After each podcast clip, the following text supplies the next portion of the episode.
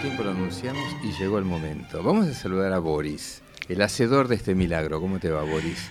Bueno, antes, nada, eh, antes que nada, gracias Pablo por esta posibilidad, ¿no? De recibir a alguien que Radio Nacional ha seguido paso a paso su carrera y eh, no solamente como artista, sino como persona, cuando nos abandonó, cuando tuvo a sus niñas y cuando se casó y todo la eso. Disculpamos, la disculpamos. Sí, sí, sí, sí, sí. Y la recibimos. Bienvenida, Lina. Hola, ¿qué tal? Qué suerte que hablamos en castellano todos, en español y nos podemos entender. Voy a intentar, no es que lo hablo lo mismo como inglés o alemán, que desde muchos años que estaba viviendo y compartiendo estos idiomas, pero bueno, me puedo defender un poquito, sí.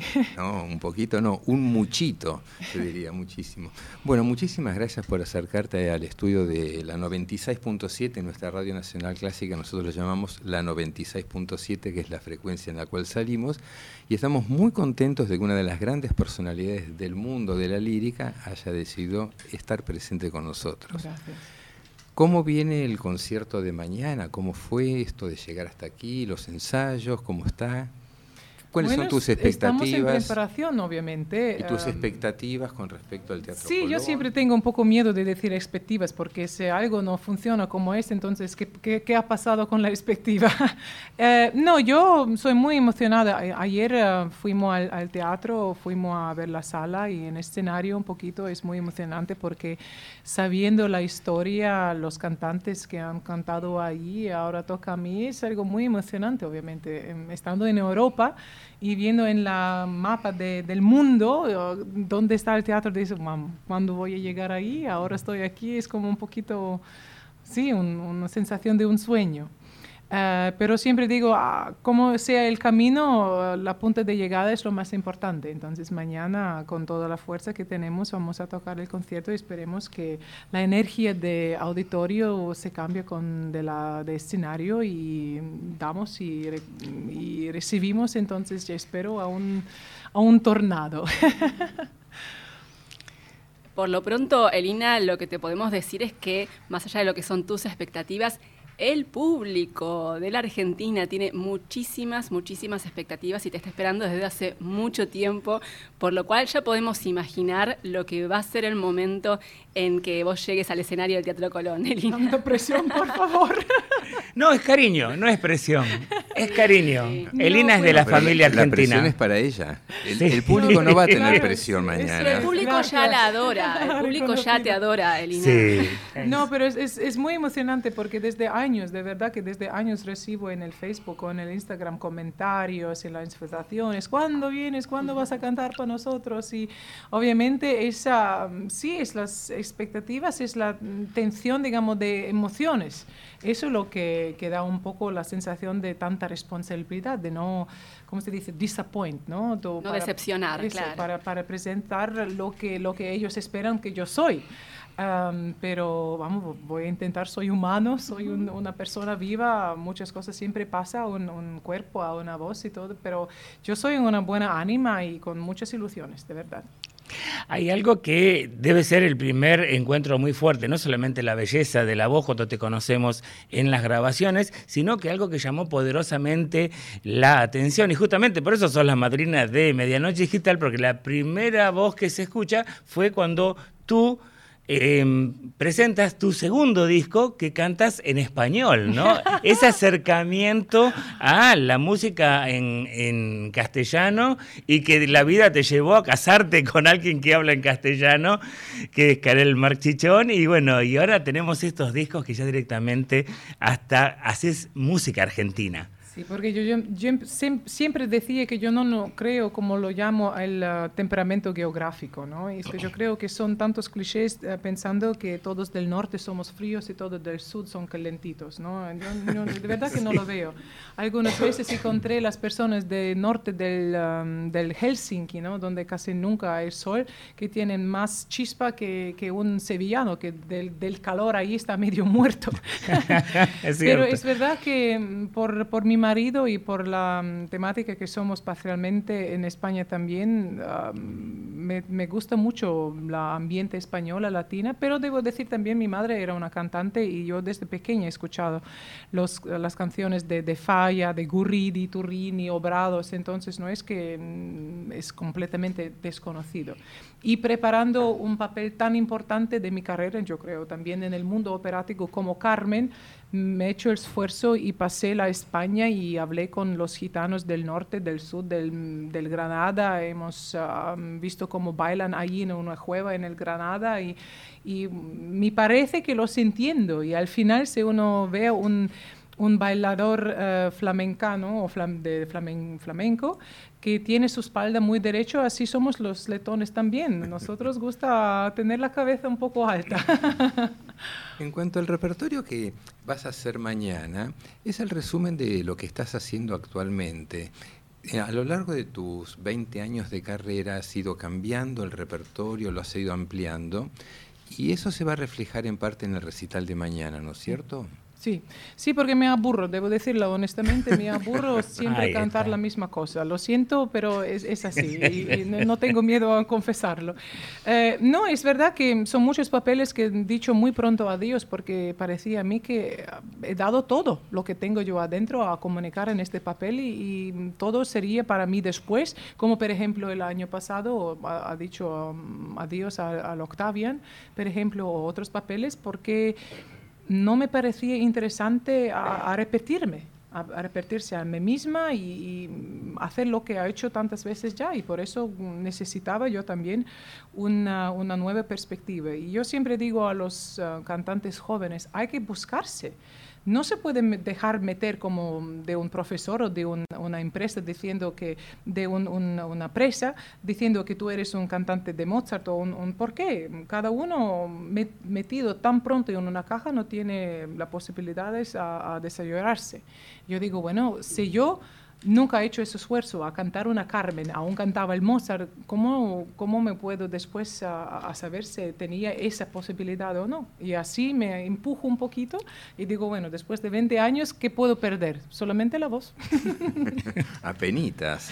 No, no, no, es que por el futuro, ahora obviamente tocando el papeles más graves, más grandes, se nota que uno se cansa más y, y necesitas un poco más tiempo a recuperarse, el cuerpo también necesita más tiempo, pero se no tuvo esa preparación de tantos años cantando el repertorio, buscando la técnica, ajustando la técnica también y, improvisando como mismo, metiéndome algunos límites, em, yo creo, espero decirlo, que tengo una buena base para saber cuándo necesito parar, decir, bueno, es un poquito pronto, o necesito un poco más de pausa y hasta ahora, como se dice en uh, inglés, touch wood, ¿no? Um, madera. eso, gracias, ha, ha funcionado bastante bien porque justamente todo este cambio de repertorio, Lina, lo fuiste, dan, lo fuiste haciendo y desarrollando de manera muy consciente y con, y con mucho cuidado, ¿no? No fue, no fue una decisión ni drástica ni tampoco impetuosa y eso es, fundamental, ¿no?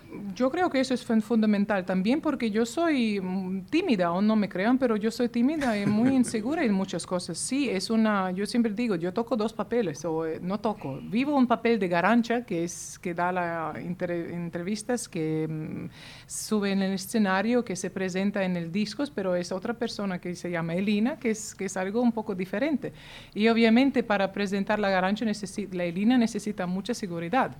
Y como has dicho, las, las decisiones, tocar un papel es, em, se prepara, o yo lo preparé hace muchos años y cantando siempre añadiendo un papel un poquito más dramático, probando, después volviendo al repertorio que canté antes. Así se nota, se da un poquito de tasting para decir, ok, cómo se siente, cómo se va y poco a poco uh, se avanzamos. Y aún yo, por ejemplo, sabía que voy a cantar Éboli, lo empecé a cantar en el concierto Las Arias más famosos tres a cuatro años antes, para ganar la confianza que cuando toca la, primera noche de presentación ya tengo experiencia a cantar esa muy famosa aria como ejemplo en un concierto ya y ya no es tanta, tanta presión. Una de, de, las primeras entrevistas que conocimos de Elina Garancha, y es una frase que, sabes que todos los que somos directores de escena la repetimos, cuando tú dices, ¿cómo te preparas un rol de acuerdo a quién te va a dirigir. Estar lista para lo que te va a decir el director. Yo soy siempre abierta. Yo preparo el, material, mm, lo leo, lo pienso, son algunas reacciones que yo creo que la música te ofrece y yo como el personaje quiero comunicar y después necesito un, uh, registro que me dice su visión. Y yo con mis emociones y mis, mis imaginaciones ya nosotros buscamos un camino común. Em, pero tampoco me gusta decir que mi verdad es la única, ¿no? A mí me gusta que me empujan algunas veces al límite también y yo digo que el ensayo, eso parece muy raro, pero voy, voy a probar y al final dices, bueno, menos mal que me he enseñado también ese, ese camino. Entonces, uh, yo creo que la, ¿cómo se dice? La, mm, el regalo también se tuvo que yo puedo cambiarme y yo creo que el maestro soprano que he cantado los papeles de chicos, ¿no? como Octavia en el sexto, que el repertorio también ofrecía cantar las chicas románticas y ahora poco a poco las chicas más dramáticas, eso te da también tu conciencia de tu cuerpo y cada paruca y cada costume, cada obra te da una, una otra experiencia y si tú puedes cambiarte y te puedes presentarse que uno diga, bueno, no te conocía porque tienes pelo corto. Te digo, vaya qué bien. bueno, Pablo Coban, vos la viste en Sansón y Dalila y te causó un impacto muy grande, aparte de su voz, ¿verdad? hay, algo más allá de que hablas muy bien el español y cantás maravillosamente bien. Vos te distinguís también por un tipo de actuación muy peculiar. En el campo de la lírica, en el campo de la ópera, no siempre los cantantes han tenido esas capacidades actorales y capacidades de expresar con el cuerpo y saber realmente llevar adelante los personajes.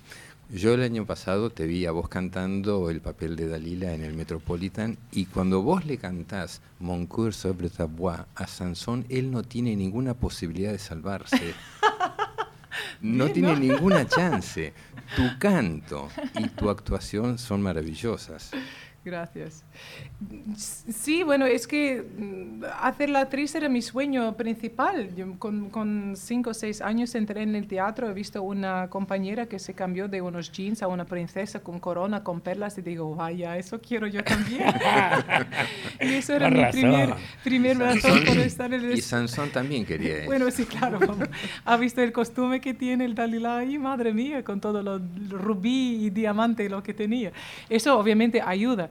Eh, pero no, es que a mí me siempre en las obras tan particulares que son de parejas como Carmen, como Samson Dalila, como Werther, por ejemplo, siempre he buscado eh, para, para tener un, partner con quien puedo actuar la manera como me gustaría. Alguien que te contesta, alguien que te nota, alguien que está abierto para ti, que, que, que se pierde en la música, en la actuación, que no se presente a sí mismo. Y eso estuvo muy, muy importante y soy súper agradecida a Roberto, así, porque hemos cantado tanto juntos que, obviamente me ayudó mucho a, también desarrollarse en, los papeles así. Pero es verdad que sin partner la, persona no, no, es la misma.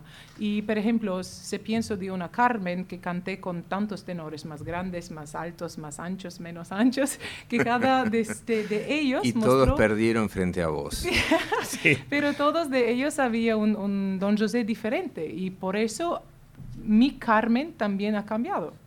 Te propongo para que todos entiendan cuáles eran los sufrimientos de Sansón escuchándote a vos. Vamos a escuchar por estos radios, vamos a escuchar la célebre área de Dalila de Camille Saint-Saëns, de Sansón y Dalila. Vamos a escuchar Mon cœur s'ouvre à ta voix.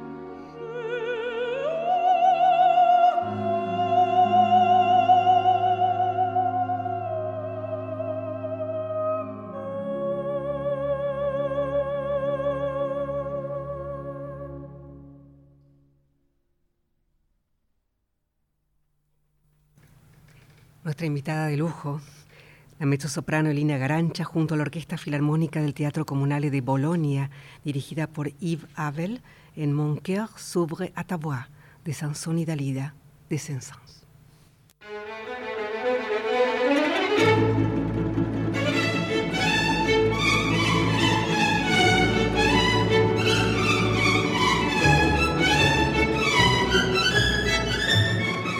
aquí pasándola muy bien. Vamos a contar algunas intimidades de lo que ha sucedido en este estudio mientras estábamos escuchando el área de Saint-Saëns. Se acercó gente que la vio a Elina Garancha a sacarse fotos con ella y yo había dicho anteriormente de la cordialidad. Bueno, no es cordialidad, va mucho más allá, es simpatía, la bonomía con la cual vos te acercás a la gente siempre fue así. Ese, eso de que la gran artista está lejos de la gente, pareciera que con vos eso no va. Es que yo no me veo la gran artista, no sé, es que... Tenemos que confirmártelo. No, es que muchas veces cuando yo estoy buscando algo en el YouTube eh, y, me veo, digo, uy, es verdad, sí, eso lo he hecho yo también. Es que en ese momento vivo las emociones, porque yo soy tan mala en, redes sociales, con Instagram y todo, porque yo vivo en el momento. Yo olvido mi teléfono, olvido que hay que hacer una foto o un vídeo, presentarse. Y a mí me gusta mucho más hablar con las personas, encontrarlas. Y, en la vida, cuando me encuentran algunas veces, usted le yo digo, hoy no. Y se asustan un poco como, como que no, sí o no, es la verdad o no es la verdad. Pero digo, es que estoy la garancha cuando estoy en escenario o cuando doy las entrevistas o cuando presento algo, pero en la vida normal soy como una persona normal y algunas veces hasta que me, hasta que me molesta que me conocen o reconocen en la calle. Eh, sobre todo, obviamente, las, los momentos personales con la, con la familia o algo. Ah, sí, no soy una que necesita atención. Yo sola y ahí en, el incógnito me encuentro muy bien.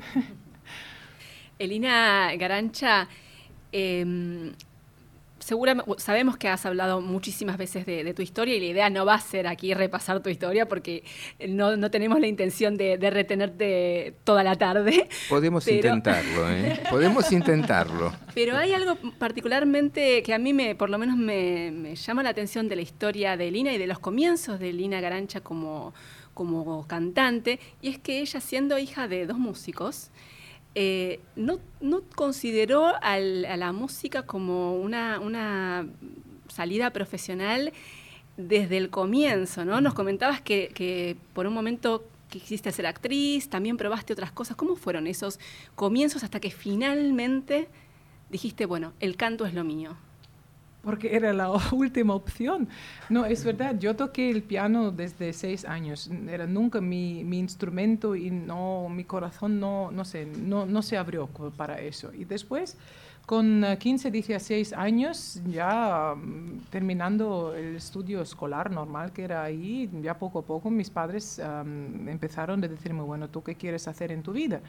Y ahí con 16, 17 años intenté entrar en, otros ah, estudios. Intenté hacer actriz, falló en los exámenes. Después estaba probando hacer un poco de, mm, de cultura attaché, que se llama organizatorios de, de, eventos culturarios entre Letonia o Dinamarca, algo. Falló en esos exámenes también. Después era un amigo que vendía muebles.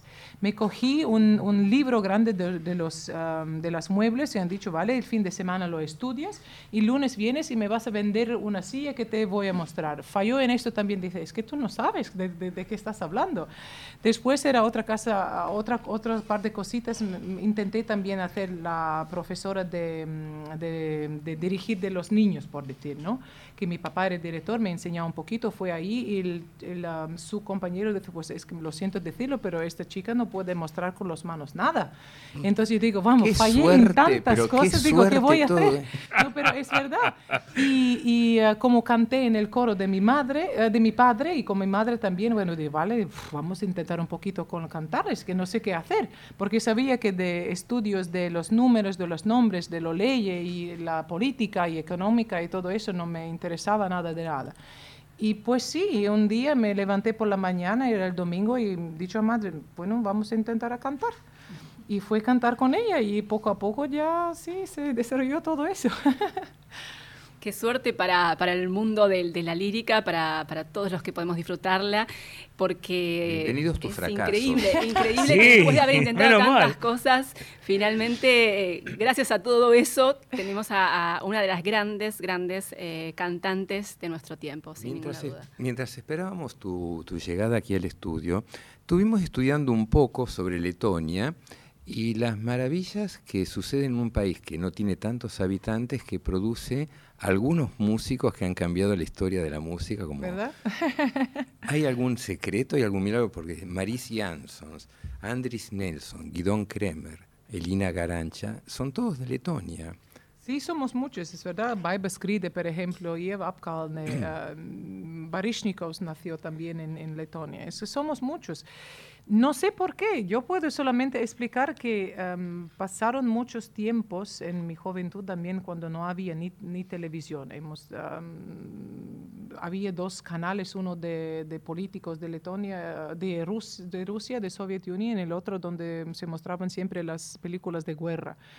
Y los padres siempre trabajando para um, poder uh, ganar el dinero para la familia y los niños después del colegio, después de la escuela, no sabía qué hacer. Entonces todos nosotros hemos estado metidos en algún club, ¿no? Club de música, club de teatro, club de poesía, club de pintura, club de no sé qué. Y yo creo que desde ahí la generación mía, que somos tantos más o menos en la misma edad, ahora con Nelson, con Opolais, con, con Antonenko, que no sé quién, que creo que en este periodo nos han desarrollado algo en el cerebro, algo del, del arte. Es verdad, no sé. Y aparte que después que Letonia convirtió independiente, el 91, Uh, todos los 10 años era como una explosión. Fuimos todos afuera, buscar todo lo que sea, lo que era posible, lo que podemos, uh, hemos podido encontrar, todo afuera. Y puede ser ahí, también han traído muchos profesores adentro de, de fuera en Letonia y cada profesor que venía a, a um, ópera o academia me fui por, por, él o por ella y siempre he preguntado y quiero, sí, era el primer tiempo de estipendios también que nos regalaron. Alguien, me fui un mes a Roma a estudiar con alguien, entonces puede ser que ahí en este tiempo cuando se abre la, la primera puerta, fuimos todos. Y ahora cuando todo ya hay, puede ser que la, la gente son un poquito más... Um, lazy, ¿cómo se dice? Más... Uh, Haraganes. Haraganes. Un poquito, no sé. Lina, sé que estás preparando nuevos, eh, nuevos papeles para hacer nuevos roles y también leí que estudias con un profesor. Sí. ¿Cómo es eso de que alguien que tiene toda esta carrera estudia con un profesor? ¿Quién es tu profesor y cómo te asumís vos como alumna? ¿No te alcanza? ¿Cómo es este, todos nosotros situación. lo tenemos, todos mis mi compañeros de grandes estrellas, todos los tenemos. Eh, alguien no habla oficial de eso, pero los necesitamos porque la voz que vosotros oigáis es muy diferente de lo que yo escucho yo. Y son uh, músculos que, que, cambian con la edad, son uh, es repertorio y necesitamos siempre un control. Es lo mismo como se puede, ¿por qué un tenisista eh, como Djokovic necesita un Boris uh, Becker para que le enseñe. Sabe todo cómo coger la pelota, ¿no? Pero lo necesita porque de fuera uno controla más, dice, ese movimiento no era o ese ataque no era, no sé, o necesitas un poco eso o lo otro. Entonces, lo mismo para un cantante. Y para mí, um, cantando el repertorio, noto que um, cosas que en mi cuerpo todavía reacciona un poco diferente como lo que yo escucho debería hacerlo. Entonces necesito a alguien que tiene más experiencia para decirme, bueno, ¿cómo lo hago? Lo mismo como si nosotros cocinamos ahora en una cocina de molecular uh, Michelin, me dice, bueno, eso hay que hacer, hacer así, así, así, lo hago y después me dice, no, eres demasiado eso, es demasiado otro. Y lo mismo, lo mismo en el canto también. Y tengo mi profesor con quien estoy estudiando, no lo veo tanto como me gustaría, pero mm, sobre todo ahora preparando los papeles uh, nuevos que son, eh, lo, lo, lo, veo regularmente y él viene siempre por la prima. He estado aquí en el Metropolitan con Samson Dalila, fue también a mi prima eh, Santuzza en París y Éboli y será seguramente en mi primer Amneris el año que viene y Kundry y todo eso. Entonces con, con él llevo mis mi pasos primeros. Elina, eh, hace muy pocos días se editó tu último disco, no me acuerdo si es el 7 o el 8, sola. Ah, no importa. No sé. No importa, no importa. Tenemos todo lo live.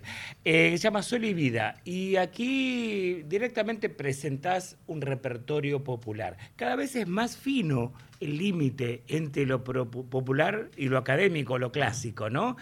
Pero nos sorprendió cuando cantás eh, a Piazzolla con la voz grave, arrabalera, y cantás eh, algunos roles masculinos como El día que me quieras o No puede ser. Eh, te voy a preguntar sobre el disco. ¿Qué música escucha Lina Garancha cuando no está estudiando? Ahí nos vamos a dar cuenta el por qué. Pues digo de verdad que Piazzolla me encanta y yo siempre Ah. busco los, las ah, grabaciones antiguas do- donde, él toca, él mismo, no de alguien, pero él mismo y me, me gusta mucho ese scratchy, ¿no? Ese que tiene mucho. Sí. Lo, lo- lo- lo busco también en la música que presento, dar también para mi voz un poquito la, la atmósfera ese. Y al final, lo que pasa yo creo que cuando somos jóvenes, cantantes clásicos jóvenes, todos nos dicen, no, crossover es muy mal. Agent- ah, lo- lo- los agentes, ¿no? O el teatro, la, lo- la prensa dicen, no, no, eso no es serio, no, no te vas a convertir a alguien que no es muy, muy, ah, muy honesto de, de música clásica. Entonces todos tienen miedo. Y ahora, después de tantos años, digo, bueno, ¿qué- ¿por qué necesito tener miedo? ¿O qué puedo, puedo perder y yo después de tantos papeles clásicos? Pero digo lo mismo que el próximo próxima grabación será canciones de Schumann y Brahms. Entonces, a mí me gusta la variedad. Para mí, como me aburro muy rápido de muchas cosas. Bueno que sí, lo sigo, Así lo sigo diciendo. Sí, lo sigo diciendo, pero el sueño, por ejemplo, mío también grabar un disco, por ejemplo, con las canciones de Gershwin y Cole Porter. Lo adoro. ¿Y por qué no puedo hacerlo? Al final soy una cantante clásica, sí. Mi trabajo principal es ópera y conciertos clásicos, pero ¿por qué no puedo cantar otra música también? En mi manera, claro que no puedo convertirme en Lady Gaga ahora, en un Snoop Dogg o, o lo, lo que sea, ¿no? No la necesitamos. Bueno, gracias. No, pero al final es, es una melodía buena, linda, es, es- son las emociones que quiero comunicar. Y, y quién dice que el día que me quieres necesita estar cantado solamente Por un un hombre. hombre? Lo siento, es que las mujeres nosotros tenemos algo de decir también, ¿no? Sí, sí, sí. Me respondiste a una pregunta que te iba a decir sobre la música de cámara. Sí. Porque es raro que no cantás todavía canciones de cámara en español. No, no es verdad, canté ¿Cuál, cuál? de falla, siete Ah, canciones cierto, cierto, populares, cierto. claro. Voy Cierto, a hacer cierto. ahora, justamente ahora estoy preparando la de Guridi, las seis canciones castellanas, Ah. eso. También, ah, no, no lo estoy cantando. Y te vamos a dar partituras de canciones de compositores argentinos. Sí, por favor. Tenemos Con ahí un mucho pendrive gusto. con 4.000 canciones que te Hola. preparó Tomás Valíjora, en el vuelo, para en el vuelo de Lima a Europa te- tengo todo el tiempo que escucharlas todas. Elena, Carlos Guastavino, ¿has escuchado algo de, ¿De quién? de Carlos Guastavino, el compositor argentino? La Rosa y el Sauce. Puede ser, es que te- tengo un problema. Nunca recuerdo los nombres y nunca recuerdo los, los, los números. Y entonces se me pregunta, ¿conoces? Y digo, no. Y cuando me muestra el foto de la melodía, digo, sí, claro que conozco. entonces puede ser que lo conozco, pero del nombre no puedo decir.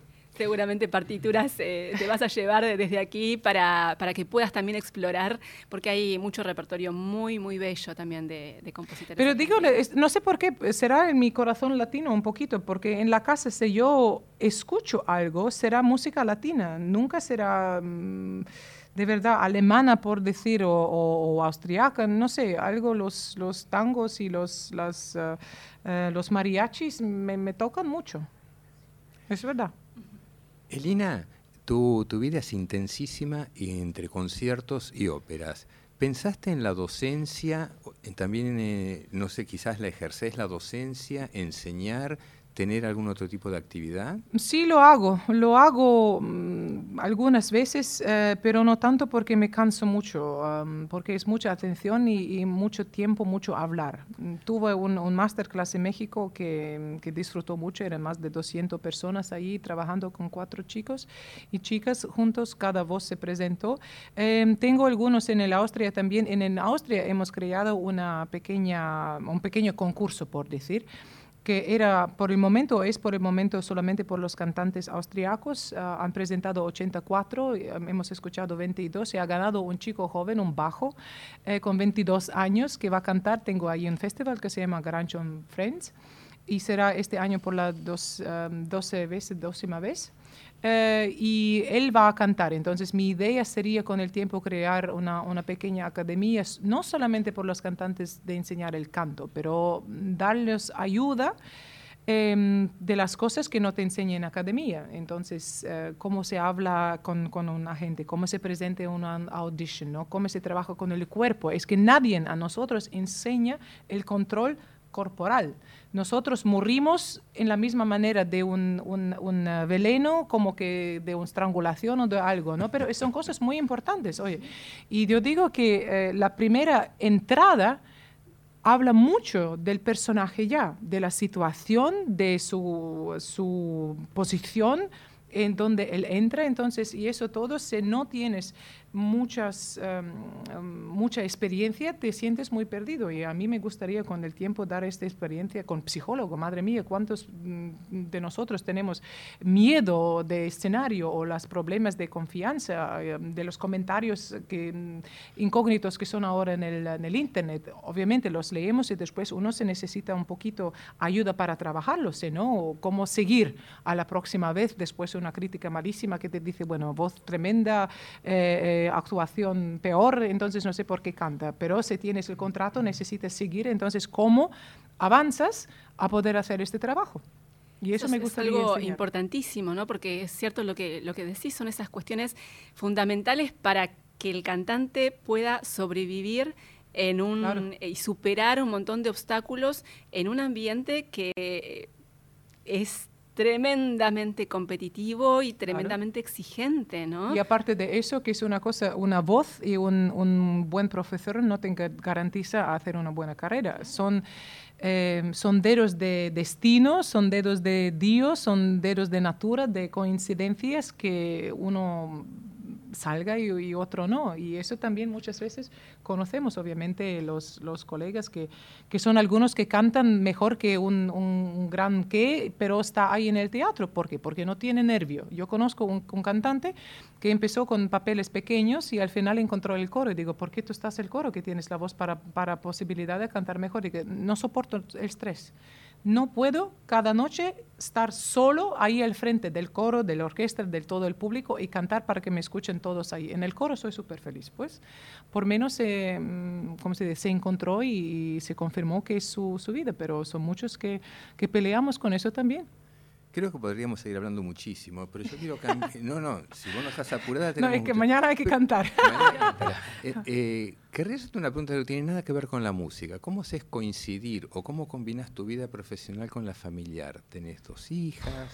Sí, es duro, es duro y ahora lo noto casi cada año más y más porque lo reconozco que el tiempo pasa Mm. Y, puedo decir que a mí me duele mucho que no he visto los primeros pasos de mi, mi primer hija porque estuvo actuando y cantando en el otro sitio. Y, por ejemplo, esta semana mis niñas tienen una actuación de ballet todo el año. Las empujamos para que se van a bailar ahí, que es muy bueno para la postura, muy bien para la musicalidad y todo eso. Y ellas actúan y yo no puedo, puedo verla. Y esos momentos que me duelen mucho obviamente. Y, uno cuando está solo y algo no corre muy bien, digo, bueno, ¿por qué estoy aquí? ¿Por qué no soy a la casa con la familia, con mis propias hijas, con mi marido? Ahí donde, donde me siento ah, mejor de todo el mundo. Pero lo mismo tiempo digo que las, mis niñas también necesitan ver que a mí me gusta mi trabajo. Y en la vida hay que eh, hacer unos compromisos pero por lo cantante digo, si tú ves que todo es un compromiso, no es una profesión justa. Entonces, es, siempre hay que buscar sus su remedios a estar, estar en paz con sí misma. Pero es logística, es que nos ayuda mucho. Mi marido es un genio de organización. Y es verdad que siempre em, cuando nos ofrecen ah, una nueva obra o un nuevo concierto, siempre preguntamos a otro, ¿dónde estás? Ah, ¿Cómo hacemos? Si yo estoy aquí y tú no estás aquí, ¿dónde está la familia? Entonces todo eso coordinamos un buen medio año antes y tres meses antes todo ya con los billetes y hoteles y todo. Bueno, a pesar de que querríamos seguir conversando con vos hasta las 8 de la noche, por favor, vamos a liberarte antes, pero queremos escuchar junto con vos una canción de Gardel. ¿Podemos escuchar algo de Gardel? Vamos a escuchar algo de Gardel.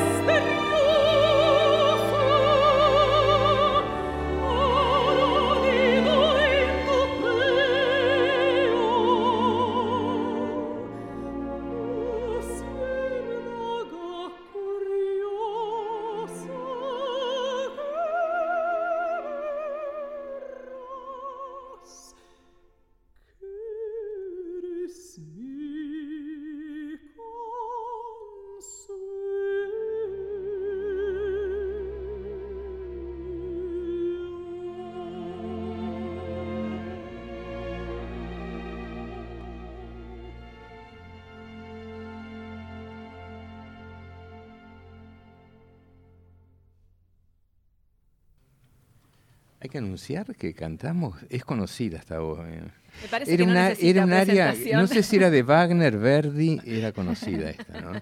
Lo que sí, bueno, recordamos que estamos con Elina Garancha, nuestra invitada de lujo hoy, y esto que estábamos escuchando, El Día que Me Quieras, es eh, parte de su último, su flamante álbum Sol y Vida, que se editó hace muy, muy, muy, muy poquito y que incluye, como comentábamos con, con Boris también, repertorio popular, ¿no? Pero creo que es lo que dijo Y Boris, dirigida por Karen Marchillón, ¿no? Sí.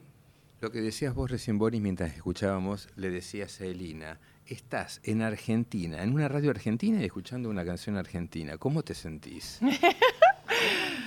Es que un que poquito surreal, ¿no? Un poquito surreal. Eh, Maravilloso. Sí, no sé, es que son, son países. Aquí mm, lo mismo, me siento mucho más a casa como en uh, Suiza, hay, hay que decirlo. No sé, será por, aún hablo eh, alemán o, o inglés o lo que sea, en todo el mundo se puede comunicar, ¿no? Pero hay algo en AR, hay algo en el AR que me gusta, que me siento mucho, mucho las parilladas aquí en Chimichurri y vamos.